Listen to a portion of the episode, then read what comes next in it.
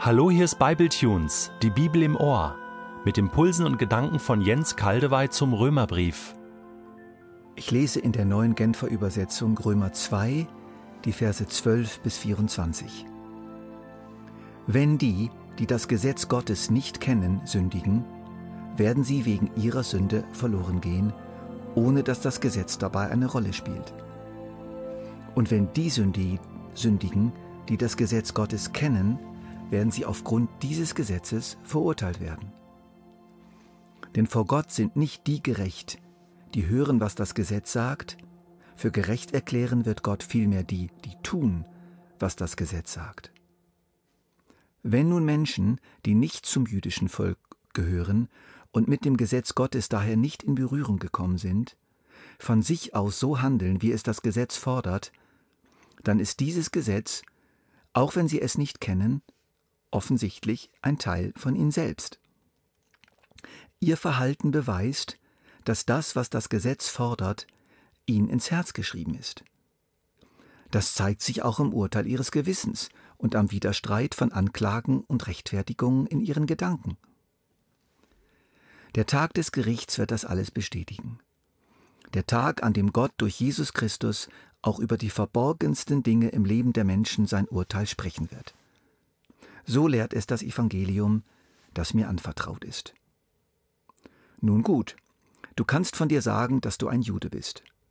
Du fühlst dich sicher, weil du das Gesetz hast und bist stolz darauf, den wahren Gott zu kennen.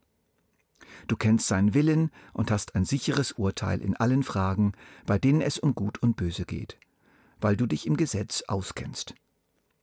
Du bist überzeugt, dass es dein Auftrag ist, ein Führer der Blinden zu sein und ein Licht für die, die in der Finsternis sind. Ein Erzieher derer, denen es an Einsicht fehlt, und ein Lehrer der Unwissenden. Schließlich besitzt du ja das Gesetz, den Inbegriff der Erkenntnis und der Wahrheit.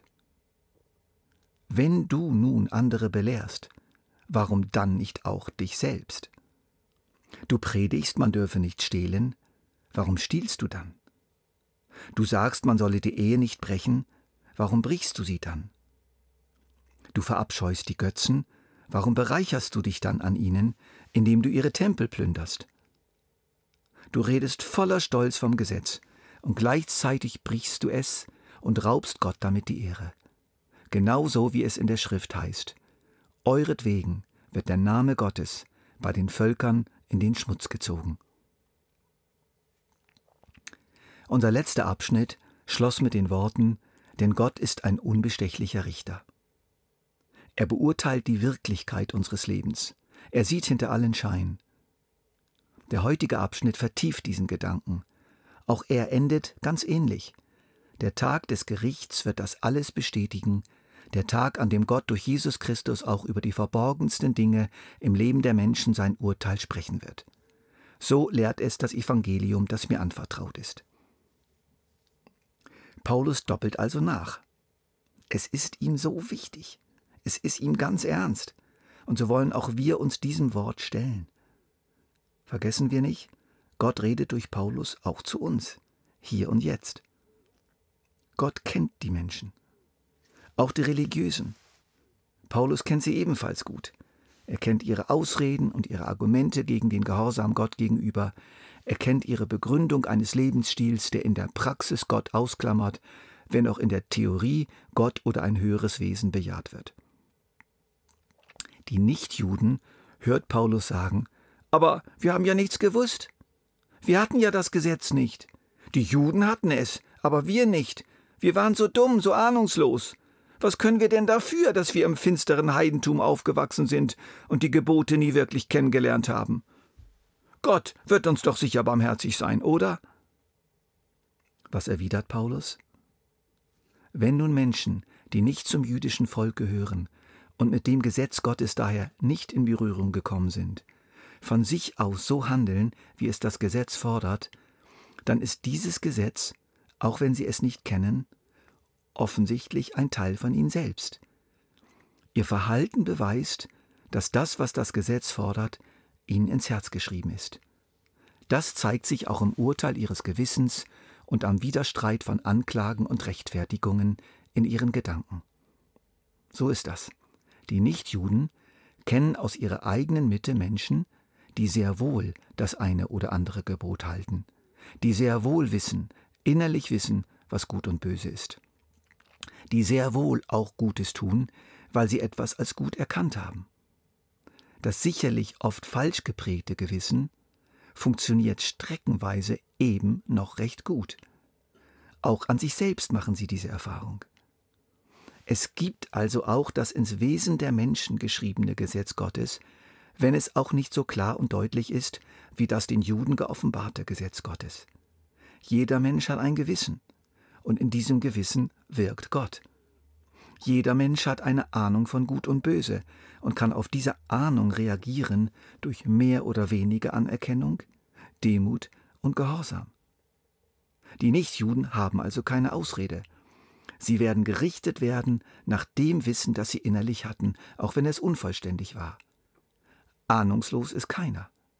Es wird der Tag des Gerichts kommen, an dem alle im Licht Gottes stehen werden und das ganze Leben durchleuchtet und beurteilt wird. Taten, Worte, Gedanken, Reaktionen auf diese Gedanken. Es wird ganz genau geklärt werden, wie ein Mensch auf die zahlreichen Impulse Gottes reagiert hat, die ihn in seinen Gedanken erreicht haben. Hier fällt mir ein unglaublich interessantes Beispiel ein aus der Autobiografie Jean-Paul Sartres, dem existenzialistischen Philosophen, der unheimlich prägend war in seiner Gottlosigkeit für viele. Er schreibt Nur einmal hatte ich das Gefühl, als ob Gott existieren würde. Ich hatte mit Zündhölzern gespielt und einen kleinen Teppichvorleger verbrannt. Ich war gerade dabei, die Spuren meiner Untat zu beseitigen, so dass niemand mir auf die Schliche kommen könnte, als ganz plötzlich Gott mich sah. Ich hatte das Gefühl, als ob er in meinen Kopf hinein und auf meine Hände blicken würde. Ich wirbelte in jenem Badezimmer herum, so schrecklich sichtbar, ein lebendiges Ziel. Empörung rettete mich. Ich nahm meine Zuflucht zu wütendem Ärger. Ich lästerte, ich brummelte wie mein Großvater. Gott verflucht, Gott verflucht, Gott verflucht. Er schaute mich nie mehr an. Sartre hat sich hier mit aller Kraft gegen den Impuls seines Gewissens gewehrt. Gewiss ein drastisches Beispiel, aber es zeigt uns, was ablaufen kann im Innern eines Menschen. Bei jedem von uns geht das Tag für Tag so. Ich bin sicher, dass eben diese Szene im Gericht Gottes wieder auf den Tisch kommen wird. Sartre hat eine gewaltige Chance verpasst. Meistens ist es wohl so, dass unzählige Menschen unzählige kleine Chancen verpassen, sich auf Gott zuzubewegen. Oder andersherum. Ob Juden oder Nichtjuden, Christen oder Nichtchristen. Deshalb ist für mich die Frage immer so merkwürdig und für mich auch klar unberechtigt, ja, bekommt der Mensch nach dem Tod noch eine Chance? Er hat sie gehabt, viele. Da gibt's aber noch die Juden in Rom. Und da gibt's die Frommen von heute. Ihnen nimmt Paulus ihre Ausreden auf andere Weise. Ihnen stellt er einfach die Frage, warum tut ihr nicht das, was ihr glaubt? Ihr seid so gut unterrichtet, so gut informiert. Warum macht ihr es nicht? Schaut doch bitte mal genau hin. Prüft doch euer Verhalten im Alltag. Es steht doch mittlerweile so schlimm, dass der Name Gottes bei den Leuten um euch herum in den Schmutz gezogen wird, weil euer Verhalten nicht zu eurer Verkündigung passt. Diese Frage ist hochaktuell. Ich möchte sie am Schluss so formulieren, sind wir Christen mit all unserer Erkenntnis, unter anderem auch durch Bibletunes gewonnen, glaubwürdig? Oder überdecken wir die Spannung zwischen unserem Wissen und unserem Verhalten allzu schnell durch billige Gnade?